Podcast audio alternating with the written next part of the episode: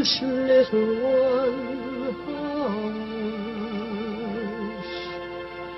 Hush, my little That is the whole idea of this machine, you know.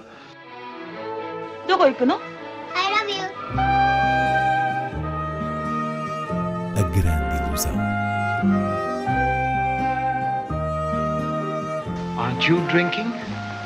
I never drink. Why?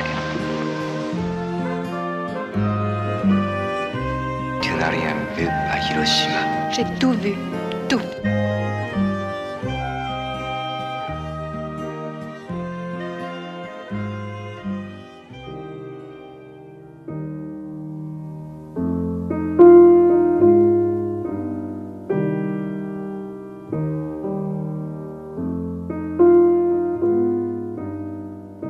É a última grande ilusão de 2018 e começa com a estreia de Dogman, filme de Matteo Garrone sobre um homem gentil e a sua vivência num bairro violento. Que retrato italiano é este, Inês Lourenço? É um retrato tão humano quanto brutal. Esta combinação intensa é o que se materializa no olhar de Garrone. Aqui temos então um homem que trabalha no seu humilde salão de beleza para cães, personagem que se caracteriza por uma extraordinária amabilidade de trato, tanto com as pessoas como com os animais, e que precisamente por esse caráter bondoso será alvo de bullying constante por parte de um violento ex-pugilista que de resto aterroriza o bairro inteiro. E o filme vai crescendo em termos dramáticos à volta das situações delicadas em que esse homem bruto coloca o protagonista e aponta para um final que carrega um simbolismo muito forte no modo como ele, a personagem indefesa, enfrenta o monstro, que já não é só aquele corpo ameaçador. Dogman é, curiosamente, na última semana de estreias do ano, um dos grandes filmes de 2018. Garrone sabe usar a própria metáfora do cão raivoso e a imagem de um ser humano quase burlesco numa atmosfera do western que mexe com os nossos códigos cinematográficos. Além disso, é impossível não destacar a brilhante interpretação do ator Marcello Fonte, ele que foi premiado em Cannes.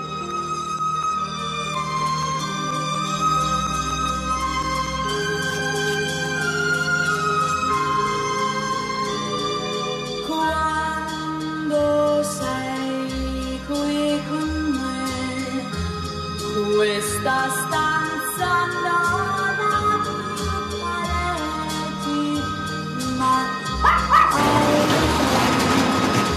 alberi infiniti. Guardate un'altra volta, oh.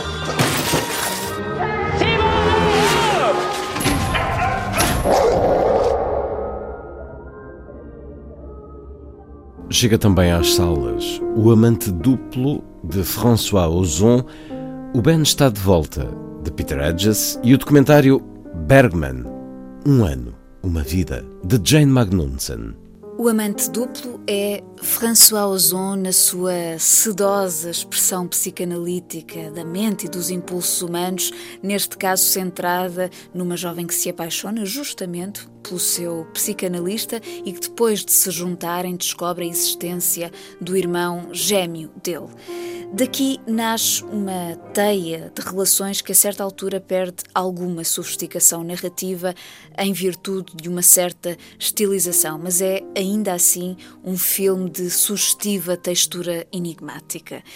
Por sua vez, o Ben está de volta de Peter Hedges traz de novo ao grande ecrã o tema da toxicodependência, tal como o recente Beautiful Boy, mas trata-se de um drama mais próximo de uma respiração realista.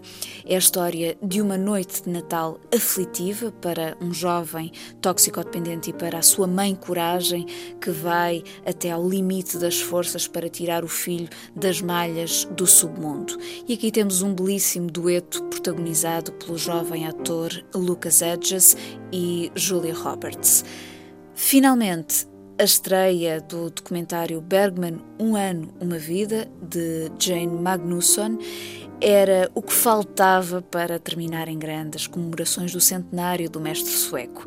Uma abordagem dinâmica e focada num ano particularmente produtivo para Bergman, 1957, não só no cinema com o Sétimo Selo e Morangos Silvestres, mas também no teatro e na televisão, e que a partir daí vai explorar outros detalhes da sua personalidade e da biografia espelhada nos filmes envolvendo-nos num enérgico caleidoscópio de arquivos e depoimentos. This is Ingmar Bergman, the world's most iconic film director. The year is 1957, and Bergman is on fire. He's got six gigantic productions opening this year. He's only 38 years old, but has six children with three different women. This year, he makes his greatest artistic discovery. If his films are to be great, they have to be about him. Om jag ska datera någonting så daterar jag efter filmer och iscensättning. Han hade ju sina Mariekex. I got restless legs. You get that too? He said, I will never mislead you. Han betyder sindssygt meget for mig. Det dumme svin. Jag älskar han ju selvfølgelig. Bergmans tempo is unfathomable. The works are masterpieces. É tempo de balanços. Olhemos os melhores filmes do ano. Penso que este foi um bom ano de cinema e com alguns casos que nos puseram a pensar a própria realidade das estreias na sua mudança de paradigma.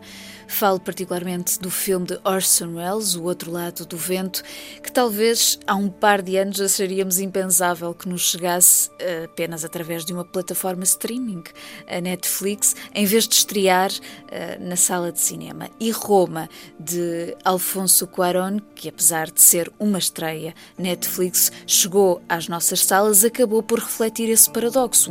Um, um filme cujas especificidades justificam plenamente a experiência tradicional da sala escura e, no entanto, surge enquadrado como produto de consumo streaming.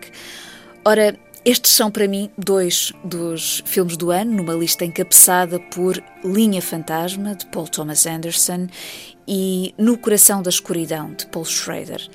Contemplo também nesta lista dos 10 melhores Happy Hour, Hora Feliz, do japonês Ryusuke Kamaguchi, pessoalmente a minha maior descoberta deste ano de um novo realizador, e seguindo a ordem, Dogman, o filme de Garrone de que hoje falamos, está em sexto lugar, depois Ilha dos Cães, a animação do Wes Anderson, o regresso de Godard com o livro de imagem e Shoplifters, o olhar experiente de Hirokazu Koreeda sobre a noção de família.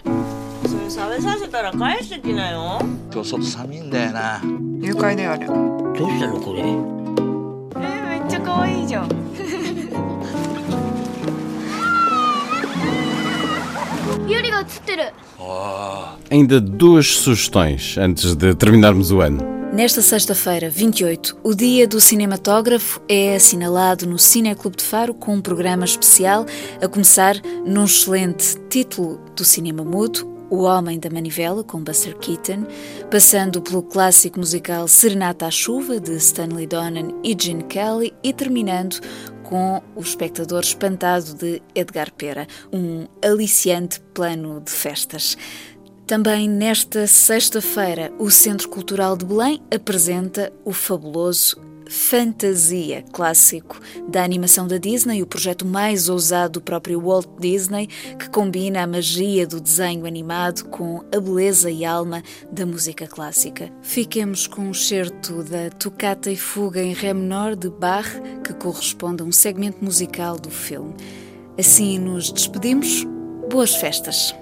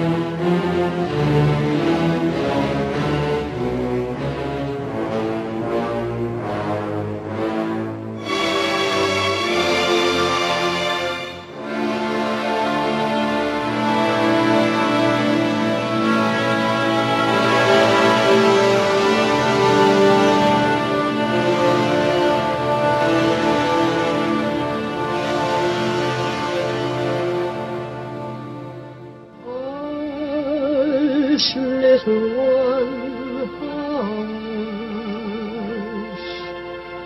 hush, hush, my little. That is the whole idea of this machine, you know. どこ行くの I love you. A grande ilusão. Aren't you drinking? I never drink. Why?